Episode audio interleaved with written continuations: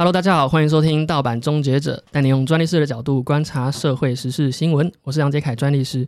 今天这一集的节目单元呢是实话实说。实话实说呢，其实就是要讲实话啦。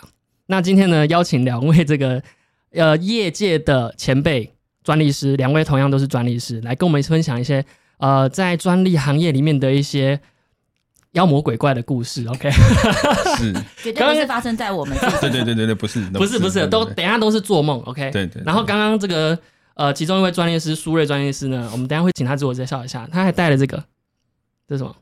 酒，威士忌，威士忌是不是？对对对还是茶？这不是，茶茶茶，这是是茶 medium，是 medium 对对对对，medium。这是茶。OK，好。然后呢，我们今天可能就会聊一些比较呃更深的一点点的故事呢。毕竟我这个节目其实在前面都太震惊了，有些人会觉得说太震惊，然后又聊得很深。那今天这个实话实说这个单元就哦邀请到两位同样是业界的专利师，本身呢他们也是这个专利师工会的权利维护的委员之一啊、是主委，不好意思，对，是主委，然后我是委员。所以呢，我们先来邀请两位自我介绍一下。首先，我们先请苏瑞专利师来跟我们自我介绍一下好了。好，呃，大家好，我是苏瑞。那我目前任职于常在国际法律事务所，对，然后我的专长大概就是比较偏生物医药这一块。那入行大概十几年了，嗯，对，从头发可以看得出来。哎 对，我现在口无遮拦，你们刚刚这个害的吗？没有没有没有没有，对对对对，不好意思，等等一下，等一下，今今天的目的就带这一块的目的就是让大家其实其实苏瑞苏瑞在这个行业待的确实是 呃有一阵子，然后也常常看到他在一些大专院校做一些分享。然后为什么会选择这个权利维护这个委员会？其实等下也可以跟各位分享一下，就是这个委员会其实是要拓展专利师的这个这个人脉，然后跟这个曝光度了。那等下可以再聊一下。那我们先请另外一位专利师来自我介绍，林林明璇专利师。哦，忽然觉得要讲不正经的，不想用本名这样。嗨，大家好，我是李明璇专利师。那我目前是呃养正专利事务所的负责人。那我主要的部分的话，我比较偏向于面对客户端，所以等一下听到的绝对不是我客户的故事。你这样曾经有比较好吗？好像没有比较好，没关系，没关系。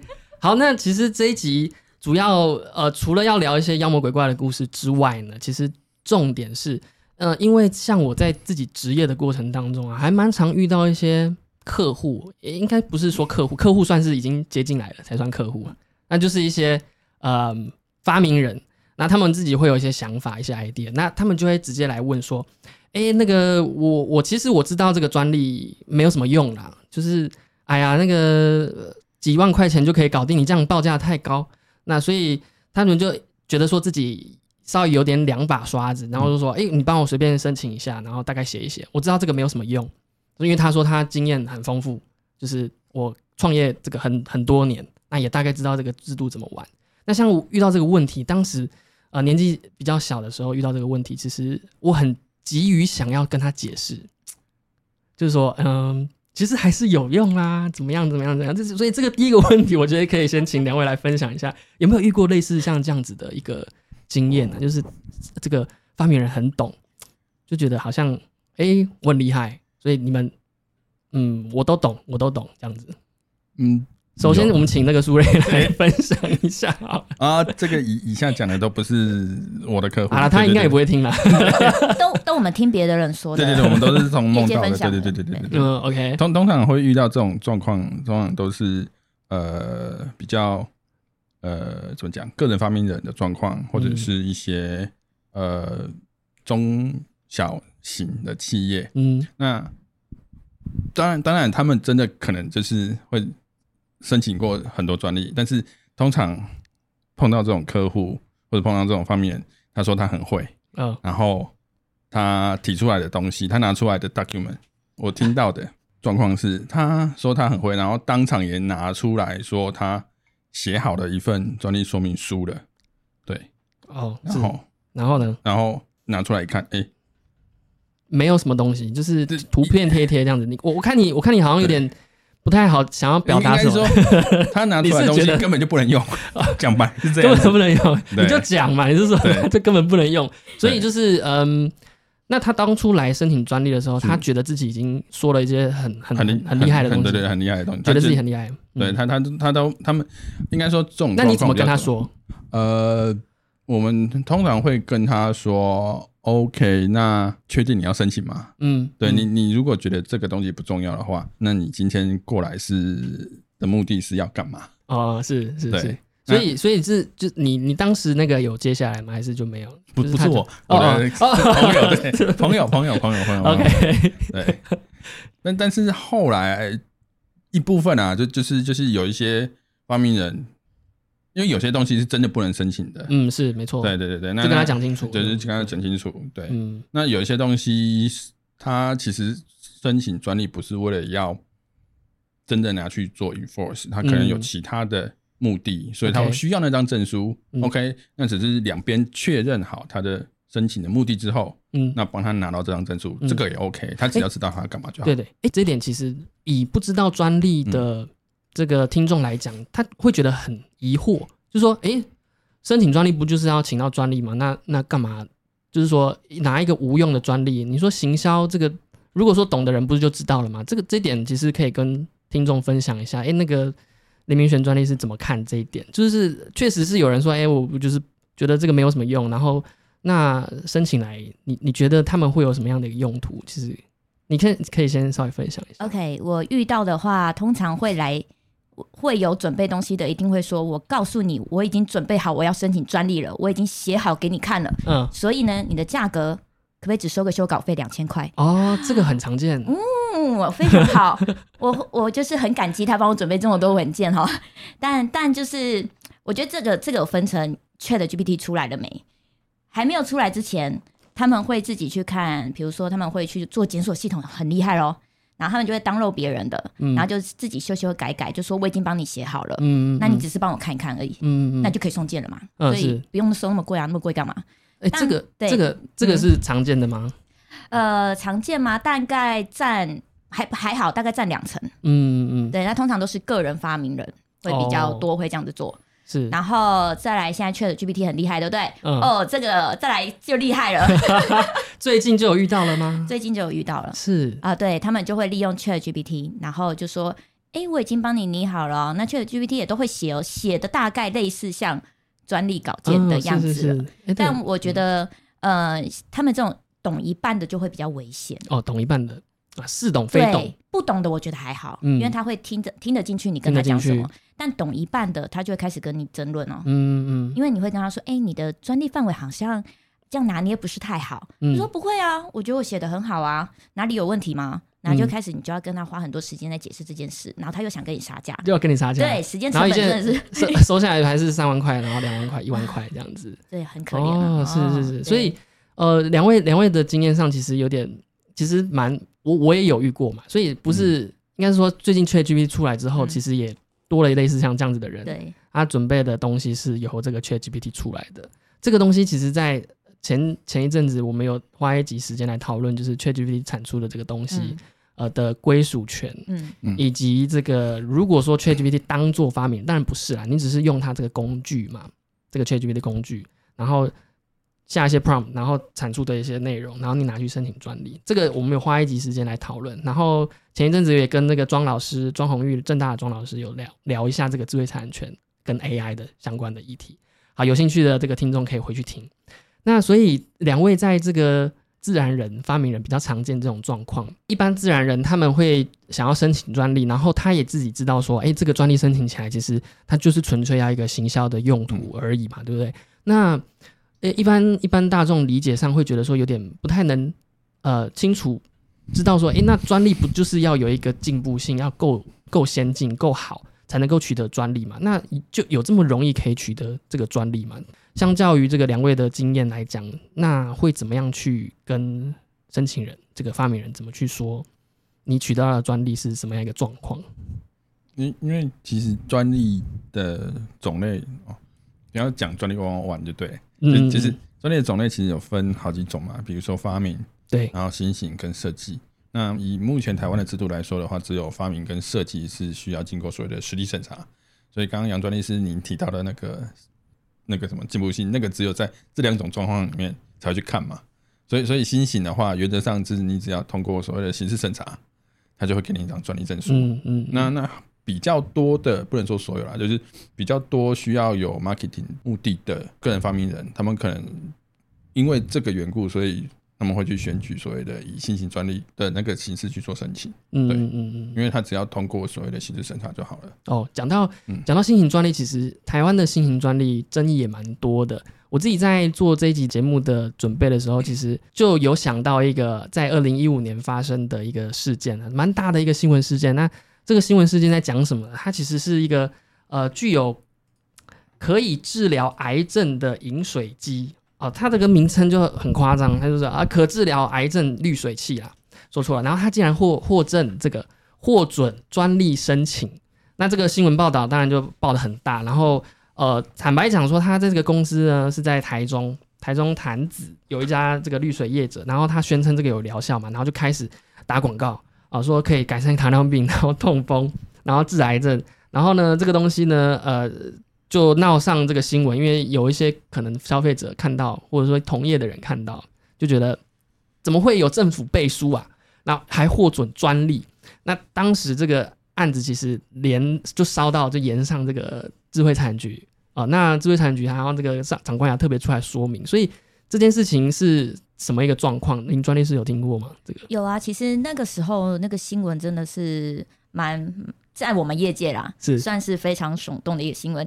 因为以前在专利名称没有特别规范的时候，大家其实基本上啊要怎么取，他们是不会有太特别的去限定。但是就是因为这件事把疗效放上去，他们就跟卫福部他们那边是会有，就是他们可能会觉得，哎、政府机关呢，他也不管是智慧局还是谁，反正他就觉得有一个政府机关出的证书，就感觉有背书的感觉嘛。嗯嗯，所以那个时候，智慧局他们才针对这件事情有特别发一个函嗯出来说，以后针对专利名称就是不可以提到疗效这件事情，所以他们才会有规范。哦，所以所以它它这个专利它是新型专利嘛，对不对？这个书呃它是新型专利嘛，对不对？那以前新型专利的时候呢，其实它并没有特别规范它的名称，是嗯这样子的意思嘛，对对不对？然后所以你名称怎么取，就是嗯取的天花乱坠都可以。然后最后获证的时候，其实呃在那个应该是说现在还是一样啦。其实大家看到专利证书的时候，还是会觉得说哇 屌，就是厉害。对就，是放出来，就是哎、他也不会太会去看说它的那个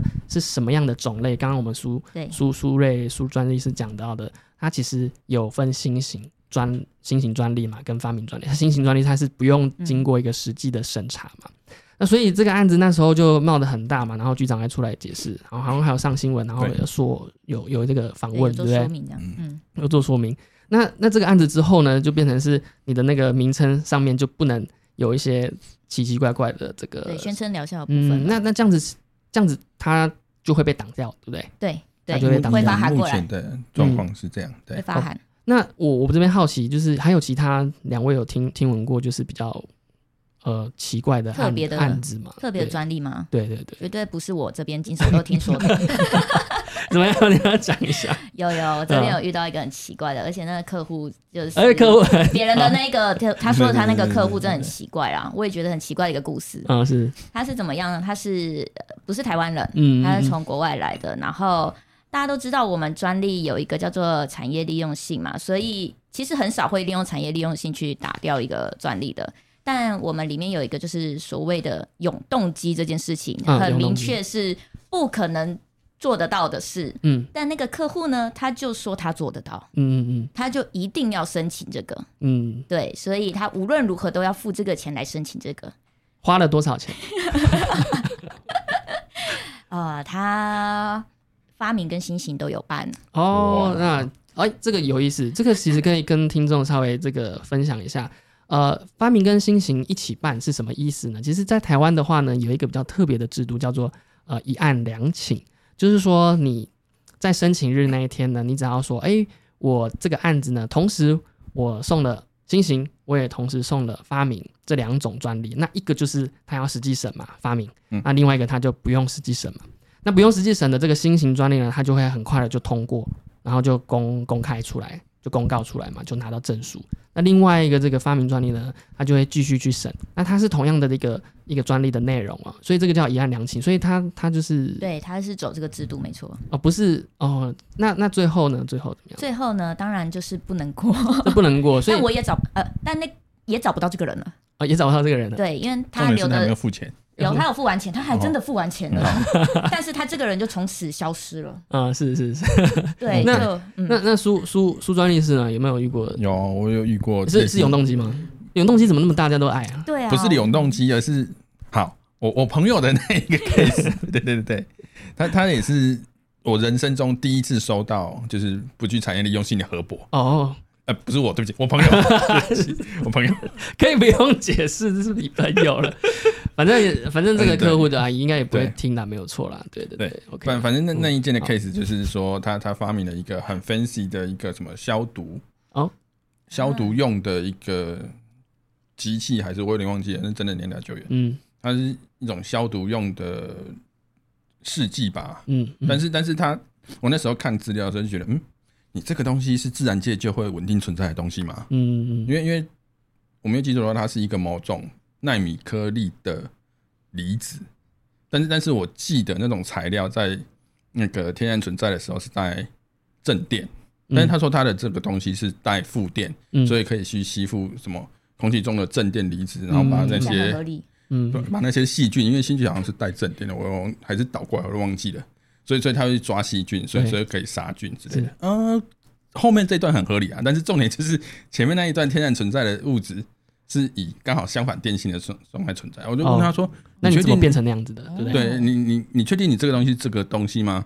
然后如果你是这个东西的话，你要不要讲一下他怎么做出来的？哦那不那没有讲，他就说他确定就是这样子。哦，然后就但是说确定这样，但是讲不出来，怎 么怎么它是怎么写？营业秘密，那怎么写不？能讲。那怎么写？他他刚好那个也是个人发明人啊，所以所以他有哦提供他自己的说明书。嗯嗯嗯，但是最后送出去那就是送出去，反正他有画押嘛，嗯嗯然后看起来也蛮头头是道，反正就是帮他修了，那个修了几次就不用讲了。对对对，对，然然后重点是审查委员就看到了，嗯他说你这个违反自然法则，呃是嗯对，所以所以他而且审查委员还很认真的去找了大学用教科书去证明说你这个东西自然界不可能稳定存在。嗯我还那个印象真的很深，他就是说你如果这个审查委员哦。嗯说根据这个什么什么大学用教科书说，你这个东西如果要在自然界稳定存在的话，不会是常温常压，它必须要是电浆态。哦是，那这哇，所以他好用功哦，哇，他好认真哦。哎、。就其超认真的。实其实这个地方有两个地方可以跟听众分享，就是审查委员他是可以拿这个文公开的学术的文件来作为一个嗯合博的室友，就是他他觉得这个东西他没有办法理解的时候，这个审查人员是可以拿这个呃学术的这个论文啊，或者是一些报告，或者是一些尝试教科书来作为一个合博的依据。是。然后，然后你刚刚有提到，就是那他他在他拿这个东西发明这个东西的时候，他有样样品吗？没有，没有，因为因为如果说有样品的话，搞不好就还有有可能 就是突破，就有点像是那个最近那个韩国不是有那个常温、啊那个常温的超导嘛，对不对？那可能当时如果这个写出来的时候，大家可能不信，但是如果他有一个样品，然后实际去呃 demo 展示的时候，说不定就是哎有像这样子的东西，Maybe，对对对。哎，我的那个他画的还很有道理耶，我差点就相信了。你说永动机吗？我那个也他也是觉得很有道理。然后对啊，相反电信，所以吸吸细菌嘛，OK 啊，It's fine 对。嗯但是嗯，我觉得很厉害，他们都很有自信。是没错，对。所以其实其实在这个地方，我我们专利师的这个行业，其实接受到的很多一些算是很新啦。其实其实在这个地方，当然我们当时可能都会采取一个比较怀疑的态度，因为遇过嗯遇过太多了，像是这样子的客户。但但说不定就是会有一两个这种真的很神奇的这些发专利的这些发明人。不过这个地方就可以提一下啦，就是说，呃，我我我们做这个专利师这个行业本来就是比较少数大家知道的一个行业。是那我们就回来聊一聊，就是诶，就两位在选择专利师这个道路上呢，啊呃，好。会不会觉得后悔，还是说，哦。因为觉得现在遇到这种妖魔鬼怪，或者是 身为权力维护委员会，其实其实不能讲妖魔鬼怪啦，就是说这些超超自然的这些，啊，对，超自这是然现象，可能超自然的一些很有趣啦，呃很有技术。嗯，对，那当时没有预想到这样子的一个状况吧，因为我们呃可能没有，可能也有。那两位其实是怎么进入到这个行业的？嗯，对，一样先请这个书专利师来分享一下好了。我我老婆都跟我说，对，嗯，说我就是被雷打到两次，然后回去等一下，等一下，你老婆是老婆是业界的吗？不是我老婆不是业界的。你是工作很痛苦是不是？应该说我的 background 是生命科学嘛，嗯，对，那那那有一句俚语我们在这边就不讲了，对，科科什么科科的嘛，对对对对对对，讲啊，是不是没有关系啦？对对对对对对，就是一日三科，终身嗯。好，终身科科 是吗？然然后那时候大学就选那一个行业嘛，嗯然后是。呃，那是大学就选那个科系啊，然后后来嗯。后来觉得嗯自己的手不巧，哦。所以所以没有办法继续从事那个行业，那个行行业真的是手工艺行你业，说拿那个排胚门都会抖这样，那是喝酒喝多了，对，嗯，所以嗯是。所以所以后来就就转行转嗯行到这个专利专利行业，然后我记得我入行隔年就是经济海啸，嗯，我哦对，惨，就直接收入就咚掉下来。所以那时候已经进入专利行业了。二零零海啸应该是二零自己房贷应该二零零八嘛，嗯就前一年，对对对，对对对对，那那时候你是做专利撰写嘛？还是说专利工程师，专利工程师？对对对，哦，那呃所以说那时候是因为生物科技上面你其实找不太到工作。哦那时候是，现在现在比较不一样了，您您是就是两位其实是上上过本节目大概第五个生生物背景的，哇，对，因为像那个马克思啊，对对对对呃对。张志伟专利师，然后呃莉莉莉这个嗯。滕滕佩伦专利师，嗯然后跟两位，然后还有那个于中学专利师，啊是，对，嗯。都是这个生生物背景。没有没有，可能只有只有我手不巧，对对对，只有我是被雷打了两次的，所以其实其实生物生物背景，当然嗯。在这个专利产业是非常需要的，是是非常需要的。那那那个林专利师呢？嗯，嗯，对，因为我也是科科的那一个，也是当初选这个，对，但我是因为我自己的兴趣，所以我真的很喜欢微生物了。那嗯所以我那个时候才去读读生化所。嗯，那后来我有到业界待过一段时间，但我我会进来，当然就是因为家庭的因素，所以我就进来。OK 是了解，对，那那个时候其实我我觉得蛮痛苦的啦。我觉得我理工跨法律这件事情是蛮痛苦的一件事，嗯，因为嗯我们那个时候在像大家学法律应该都有这个感觉，就是他为什么不写白话一点？是，对他为什么要讲这种就是我们看不懂的东西？而且他讲的这句话有很多个解释，嗯，就跟理工科差很多。嗯，所以我觉得那个时候跨跨领域的时候很痛苦，但但后来进来之后，我觉得专利师这有个很好的地方是，就像刚刚我们提到的，我们都会碰到很新的东西，对，所以这个其实是一个乐趣，就我们都是第一手资讯，所以所以你常常听这些鬼故事是 觉我觉得还蛮有趣的。对，所以我觉得跟人接触，像这些，因为他们发明人都会有自己的一个对了觉得，自己东西很棒，没错这这是一个精神。就我对我觉得，我觉得这种就分两种人，一个是听得进去的，一个是听不进去的。对对对啊，听不进去的就真的很辛苦，嗯真的很辛苦，对因为你必须要花。其实我觉得这个行业有一点点就。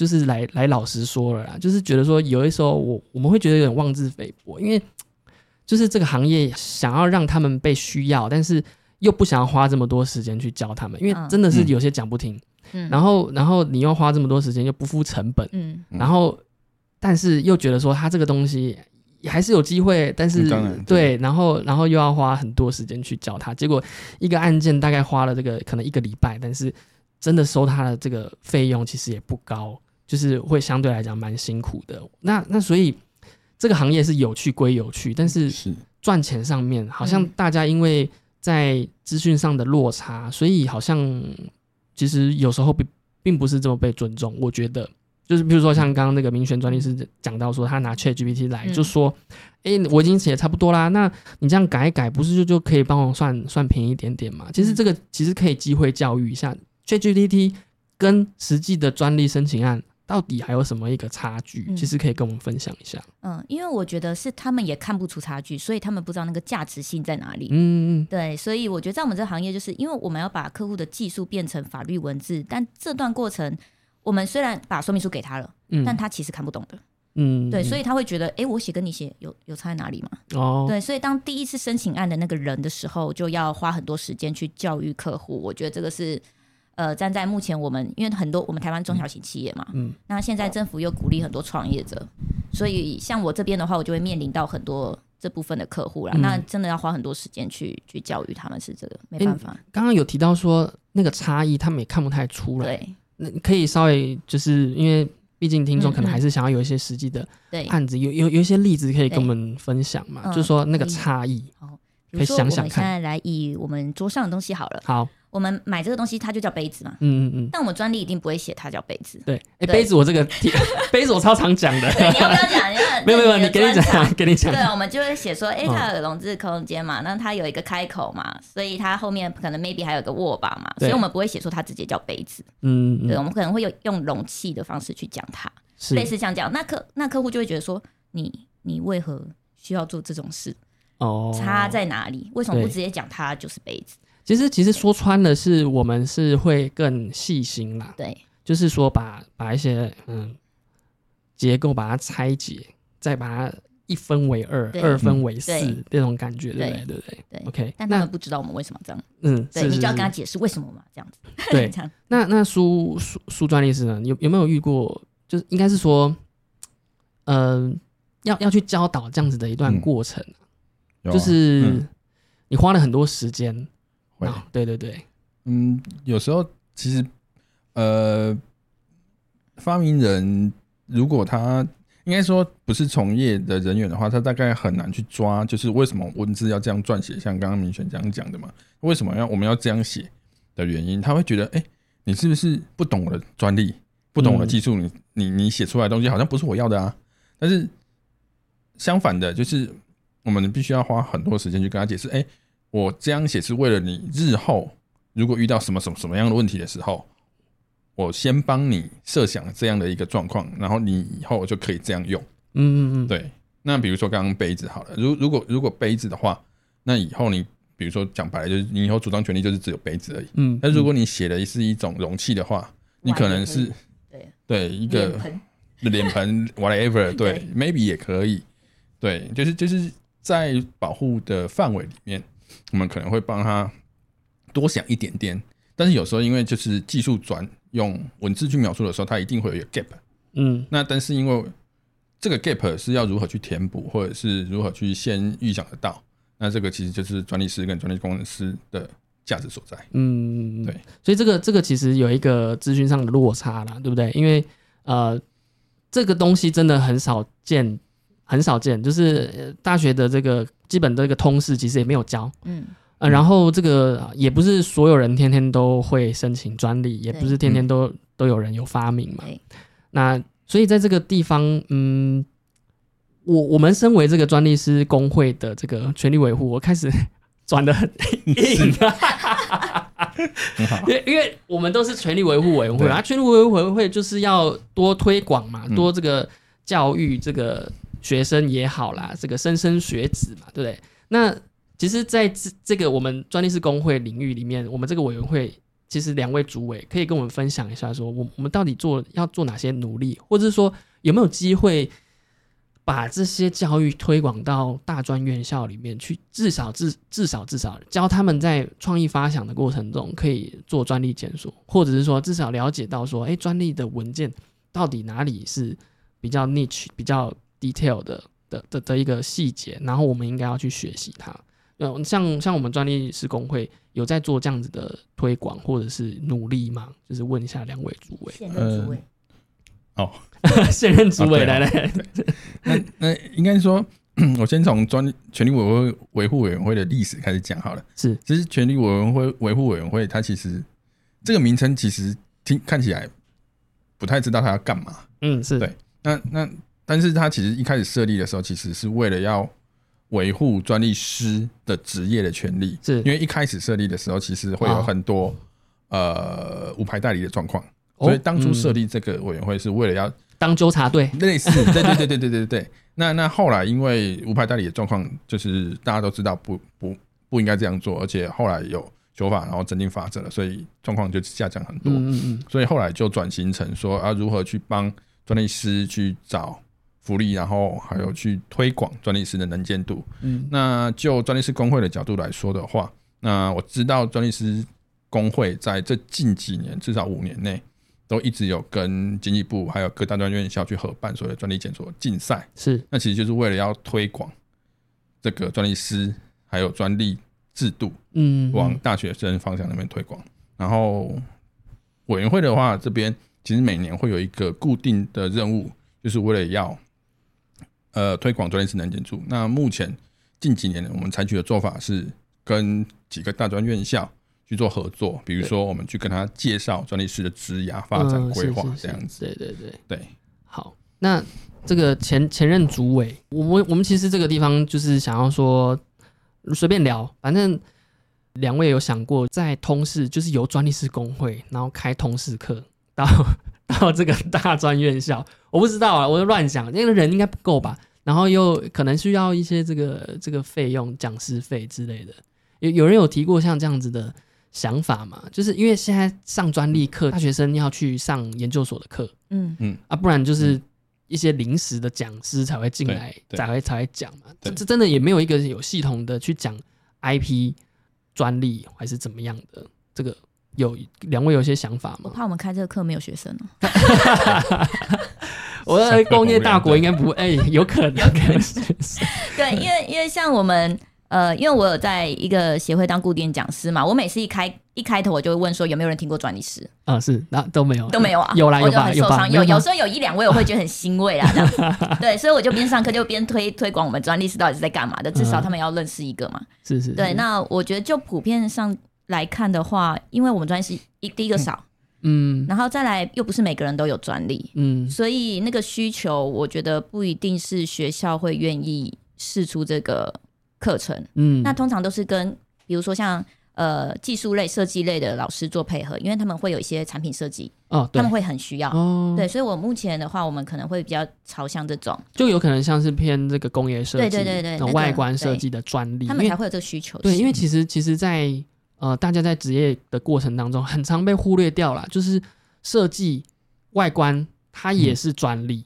对。这这一点其实也是不停的想要宣导大家说，其实很多现在大大家在台湾看到的一些新创团队，他们其实好像也只能用外观保护它，或者说它的这些呃结构上的改变，其实是因为它真的长得特别不一样，嗯。的外观上的不一样，所以应该是要去请设计专利。嗯，而不会是强强对，强制强制要一定要去设写写发啊明啊、写新型啊什么样的对，啊，然后就去忽略掉设计专利，因为其实蛮尴尬的，就是只有台湾，应该是说只有台湾，它把设计专利放在专利嗯，里面，嗯。还有还有中国大陆，因为中国大陆抄我们的嘛，嗯。对，像像日本的话，它是放在这个意意匠匠法。意匠嗯。对，啊，然后这个特许法，嗯。所以它也是两种不同的东西，然后欧洲它也是 design，然后嗯。跟这个 pattern。嗯，对。然后那个美国也是像这样子的称谓，他不会说 design，呃是讲 design pattern，只是他呃我们就特别把这个专利放进来，啊、大家又觉得专利其实是比较偏技术性的，嗯。所以这一点其实是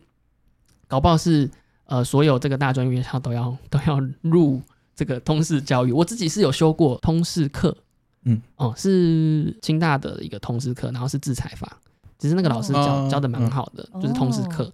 啊，你同其实同事为什么要去学？对啊，同 事同事不是都营养学分吗？不是啦，那时候那时候就对专利是有兴趣的我想说，我同事科都在学那种流行音乐学啦。对对对对，其实其实上课就好了。其实其实有一些课老师会讲一两堂，哦就就在嗯青交大，我我自己知道，就是青交大有一些课它是会有一两堂专利的课，它它确实是很难放到一个里面，但是又不是限又不是规定。哎，修课的人多吗？修课的人，你说哪一个？就是你们学那个智慧财产权通识课通识课其实蛮多人，哦，其实蛮多人，但是就是讲的比较浅。嗯比较浅一点点，然后实际上的一些案例分享或没有那么有趣，我觉得稍微就没有那么有趣，就是会比较偏向法条上面的教、哦，教课、授课。因为它也是智慧财产权相关的法律，也不是只有针对专利，对不对？对对对，它就是整个 general 的，那这种我觉得可能还比较适合，嗯因为如果纯粹你说只开专利通识课，应该嗯，对，就就专利应该就是非常太 太困难了，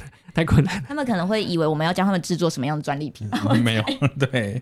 OK，但是但是我嗯就就我知道，就是目前台湾如果是研究所等级的话，叫专利所的，嗯，会台科大跟北科大嘛，对不对？嗯嗯，北科大、台科大、北科大，对。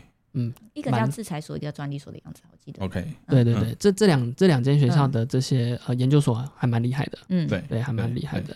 好了，那我们这个上半节的时候聊到，就是关于就是两位怎么入行嘛，然后跟有一些这个呃自然人发明的一些这个困难，就是因因为资讯上的落差，然后有一些困难，然后跟聊到我们刚刚讲到的，就是或许这个未来的这个通识教育是不是有机会导入这一块？我觉得还是还是要啦，只是说我们现在人数真的也没有那么多，所以有听众有这个对专利是有兴趣的人。可以，真的欢迎那个打下面的 咨询专线，你自己对对对打那个，对欢迎来找专利师工会。对对 OK 对对对。那我们先中场先休息一下。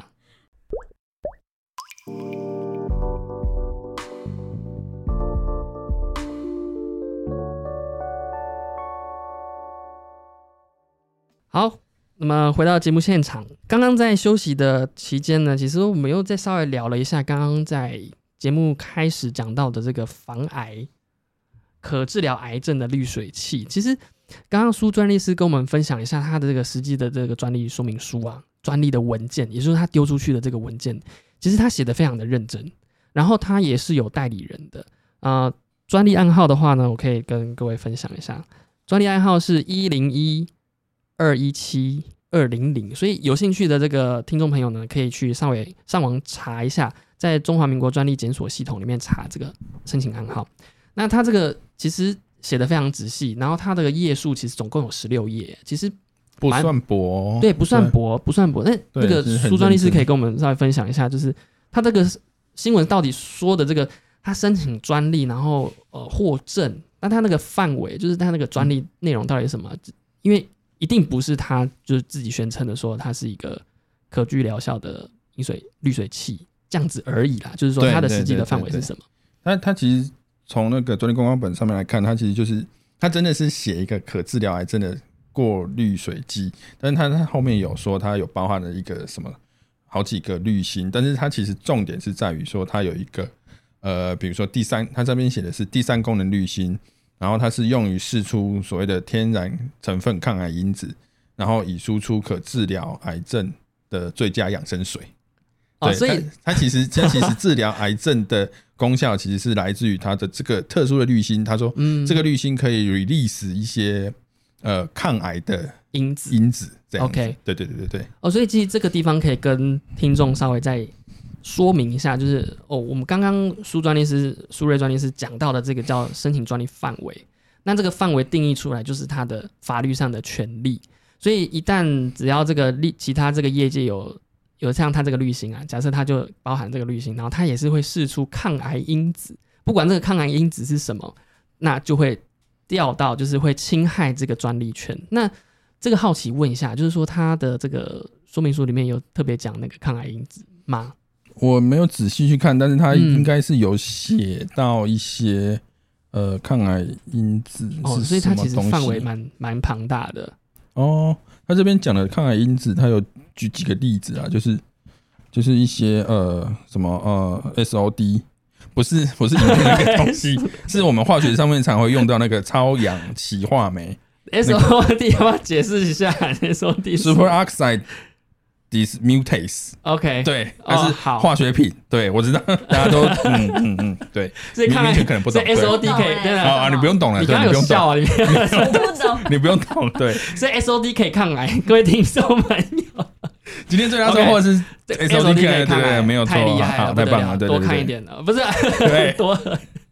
对，果然果然这一管是有用的，这一对啊，管，有用，是不是？对对对，所以，所以他在里面其实像刚刚那个案子，其实可以跟再跟各位说一下，就是在专利说明书里面讲的东西，嗯，说错了，就是专利范申请范围，就是那个请求项的那个专利范围里面呢，他讲这个抗癌因子是什么，其实。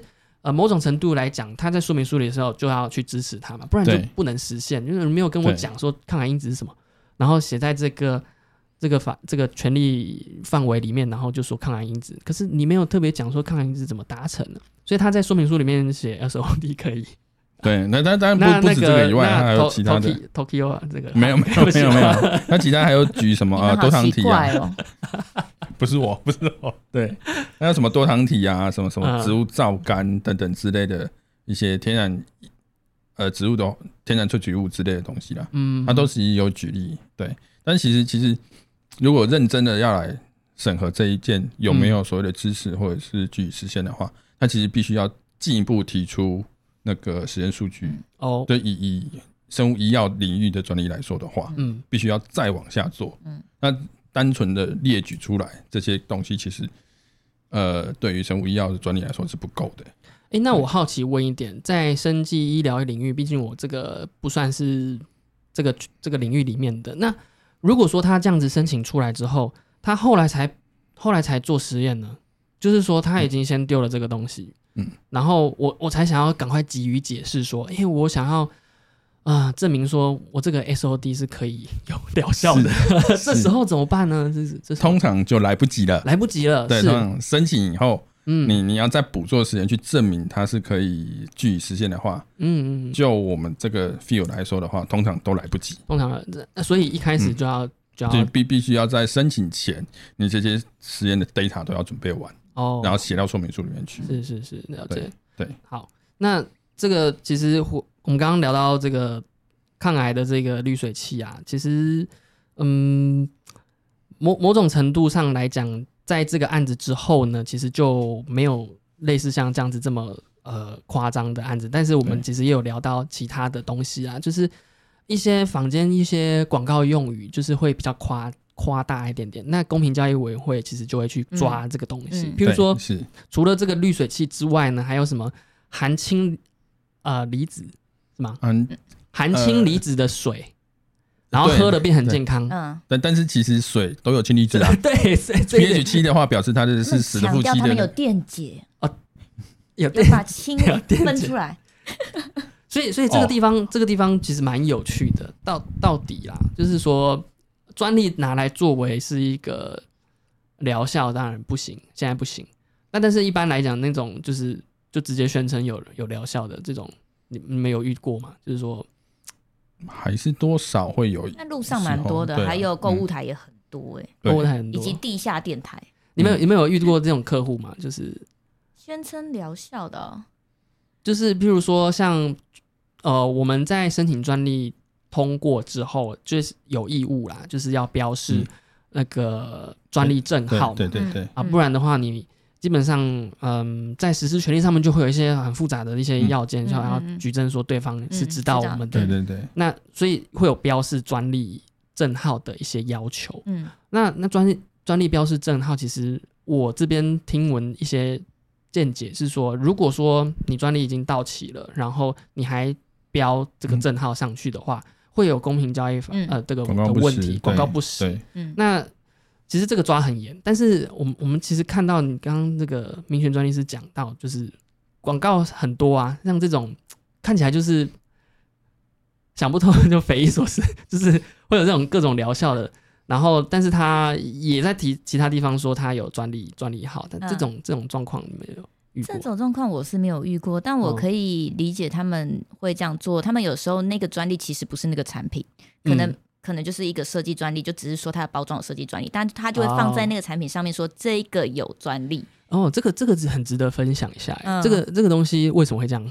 嗯，因为我觉得现在，因为社会大众对于专利这件事情，很多人不知道什么有类型这些的，他们就觉得、嗯。哦有专利就是代表有技术，嗯。然后感觉就很厉害，跟人家不一样。嗯。所以其实很多的申请人他们会只是为了要那个号码，那他那个号码到时候怎么用，他可能就会自己高兴用在哪里就用在哪里。哦，所以如果消费者没有明察对，没有明察，就就会被就会骗，被骗。对，这个我觉哦得有有看过类似像这样子。是对，因为大家也不知道怎么查。这个很有意思，因为嗯，就是说你申请专利的内容啊，到底跟你实际产品的样子是要一样的吗？还是要不一样？其实这个没有没有一个规定，就是专利就归专利，按、实际产品是产品是什么样子就就是那个样子。其实没有说一定要把它哎、连接在一起。当然，在老很久很久古早的时候，在美国那个立法好像要。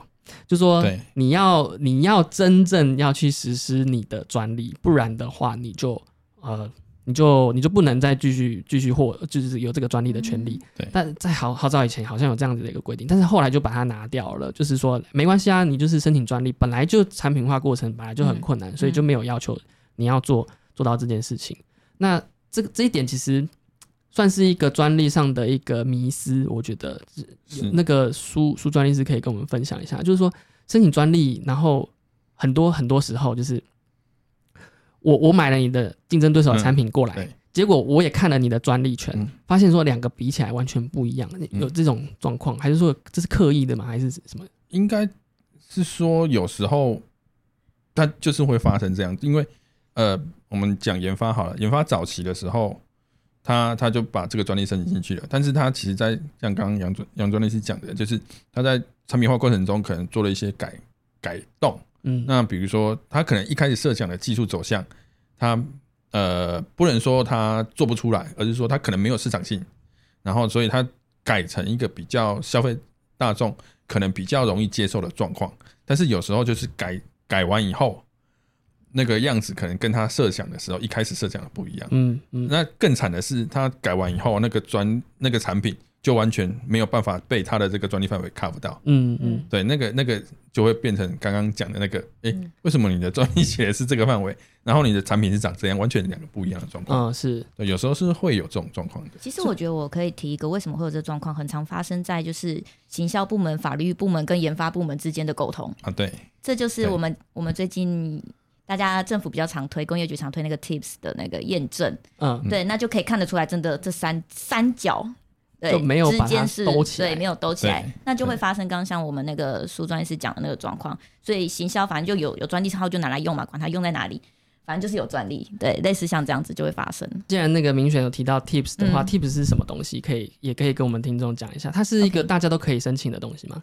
呃，这个其实目前的话是针对上市贵公司，他们因为有公司治理评鉴，所以他们有加分项。那目前是这些公司会比较会注重这一块，嗯但我觉得中小型企业如果老板们愿意的话，我觉得这一块也很重要。就像我刚刚讲到的，智慧财产权研发跟经营端其实是不能分开的，嗯一分开就会有很多问题出现。嗯嗯所以那这样像 Tips 这个就是所谓的台湾智慧产权管理制度，它的一个验证啊。嗯，那我觉得有这个验证可以帮助公司解决这个问题。嗯那它没有限制说小公司不行，哦，其实大家都很鼓励小公司也可以。哦是是是，对对那但小公司都会说专利专利没用，呃，对，所以这就是矛盾的地方。对，是，专利到底到到底哪里没用？其实我听到很多声音啦，其实像我的朋友的呃之前的指导教授，他就有在就是就是 diss 这件、嗯嗯这个啊专利制度就是在阻碍创新。他他是这样子的一个观点说，哇，我们做这个研究，然后就是有一堆专利卡在前面，哦，这都不要做啊。就是他会觉得说这是一个无用的一个一个制度，然后他也会觉得说，哇，花了一堆钱，然后对我们这些学术单位没什么帮助啊，然后也也也不能告人，那就是花了这个十几二十万、三十万的这个经费出去，就是有点像打水漂，丢出去就没了。嗯。那那这个其实也想要问问看，你们你们会怎么样去嗯解释，或者说呃怎么样去说台湾像这样子的一个理解？毕竟这个就是存在的，嗯。就是不管是我这个朋友的教授，或者是这个真的业界很多人会觉得说啊，这个就是打水漂啊，嗯然后这个政府要我做 KPI 就做啊，嗯那你们会怎么去说这个事情？呃，我觉得这个问题要分成两个 issue 来看。第一个，刚杨尊师提到了，老师的概念是说，呃，有专利，所以他他研究不能做。第一个，这个必须要先澄清一下，台湾专利法有设计一个制度叫做试验免责，嗯，它其实在专利法有明定所谓的试验免责条款，嗯。在某些程度的嗯研究的状况之下，它其实不受专利法所限制的。OK 这是第一个。第二个是可不可以告人？那那个问题呢，就请洽各学院单位的研发中心，或者是整个学校的校长，嗯为什么不积极的去主张他们的专利权的权利？对，嗯但是但是其实，在最近这几年啊，其实都会，我觉得我自己我自己看到状况是，有一些学研单位已经开始慢慢的会去主张他的权利的。哦，那很好，对，嗯呃，虽然他可能不是在台湾做权利主张，嗯可能毕竟跟台湾厂商就是主张权益的话，他们有一些筹码啦，筹码筹码可以。对。对对我我讲的很好，是指说他终于想到说这件事情可以拿出来，拿来做一些事情了，不会说嗯，就是经费研究经费就花，然后就就对。变成一张纸，然后缴费这样子的。哦，所以所以切这样聊，还有什么要帮？但但是其实嗯。其实必须要老实的说，就是专利这件事情，它其实很贵，嗯。必须要老实的讲。很贵，申请的费用是一笔钱，虽然台湾的申请的费用实在 是有够低的，对，啊，嗯是还单，对对，但、但但但是但是以就是以支持呃以整个专利的 life cycle 来看的话，它除了申请之外，它中间的答辩，在申请过程中，它也必须要花钱。那申请到了之后，它还是要继续花钱的，嗯就是你必须要 keep 这个专利要要活着，你必须要每年 跟政府缴钱。嗯对，所以所以所以其实其实它是需要费用，应该说我可我修正一下我说法了，它是需要费用的，但是以这个费用，如果你跟其他的技术去做比较，其他事情做比较的话，它其实没有这么的贵。我举一个例子好了，是。以台湾做专利申请，申请一件发明的规费，大家应该都很清楚，嗯。基础规费是一万零五百嘛，嗯。智慧局上面都可以查得到。嗯嗯。但是如果你是医药专利的、医药用途的发明的话，或者是医药相关的发明的话，你为了要去拿到那一张西药药证，各位可以想象一下，申请一张西药的，比如说新成分新药的药证，要交给那个食药署要多少钱？你请他申请哪一张药证？这我不知道，这我也不知道一。百五十万，哇，哇，那很高啊要，不要转行？应该这样啊那是规费而已吗？这规费那不是只哦那个一百五十万，不是他做临床试验的费用，不是，他是。嗯我忘记一百还是一百五，但是但是百万等级我可以确定，嗯就是为了要让那个食药署去审查那一张药证要缴的规费。哦，哦，那那这个中间过程还有很长哎、对不对？除了除了缴这个规费之外，然后让他去可审，能可能会有补件，但但是通常嗯要申请药证的话，他进临床试验应该都是做到至少呃二期后半或者三期吧。嗯嗯嗯，所以相对来讲它是很贵的。那个嗯一呃，不应该是说专利相对来讲是稍微比较是便宜很多的嘛，对以规费来讲是一万多块的事情而已。那刚刚这个明选有是不是想要跟我们补充，嗯。还是那个？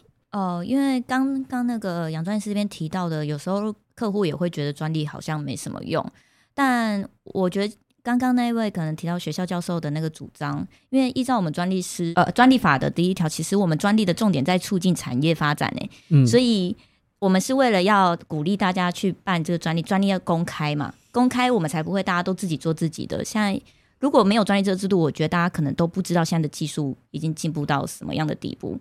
那有时候像我们专利师，我们会透过专利检索看得到现在的专利状态。对，所以我觉得专利制度它是有必要性存在的，我个人觉得。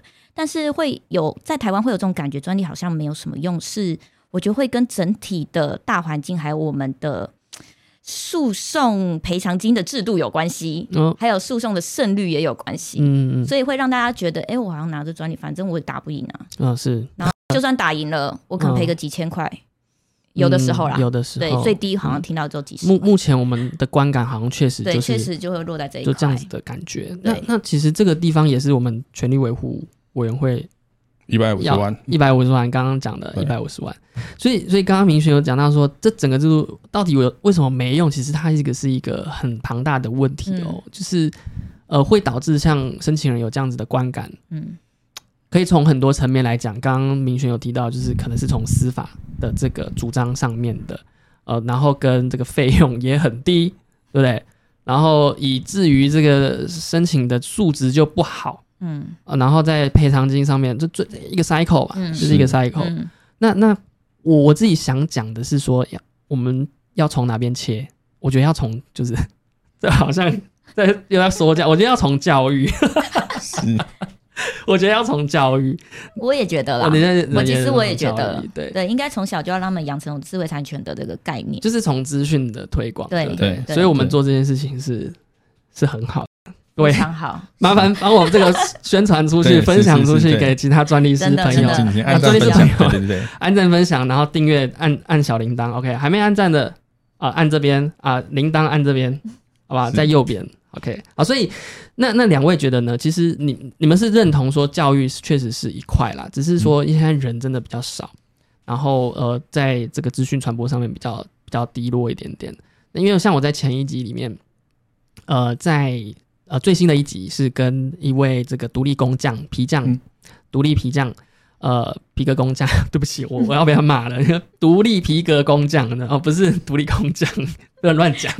就是他，他也是觉得说，其实，在他们业界里面呢、他们没有要这么强调这个创新，就他他在乎的是那个工艺的技啊巧职人呢，啊，职人的那个技巧，能够把这个皮革做的越好，嗯啊，能够传承，能够做的越久，用百年，那是最好的。嗯所以他们相对来讲，确实比较少人去注意到说，哦，他这边加了一个口袋，用什么样一个呃这个手缝的方式啊、能够达成这样一个呃，就是能够达成这样一个功效，就是这样一个能够用很久都不裂掉，还是怎么样的。